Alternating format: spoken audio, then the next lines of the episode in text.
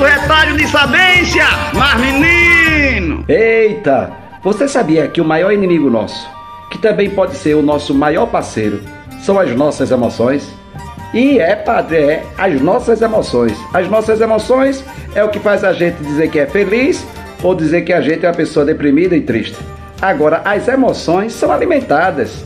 Se você alimenta a tristeza, se você está alimentando a raiva, se você está alimentando a mágoa, se você está alimentando todo esse sentimento complicado que está no seu coração, como é que vai ficar as suas emoções? O que se alimenta, cresce.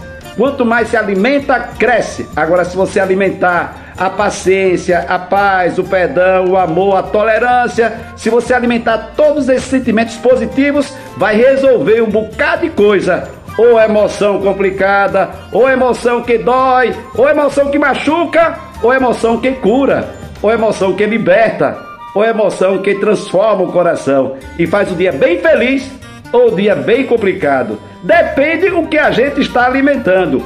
Alimente aquilo que alegra o seu coração e deixa pra lá. Pare de alimentar aquilo que entristece, lhe aborrece e lhe fere. Sou eu, Padre Arlindo. Bom dia, boa tarde, boa noite. Mas, menino, ou emoção complicada, alimente o lado bom do seu coração, rapaz. Oxô, oxô, oxô, oxô.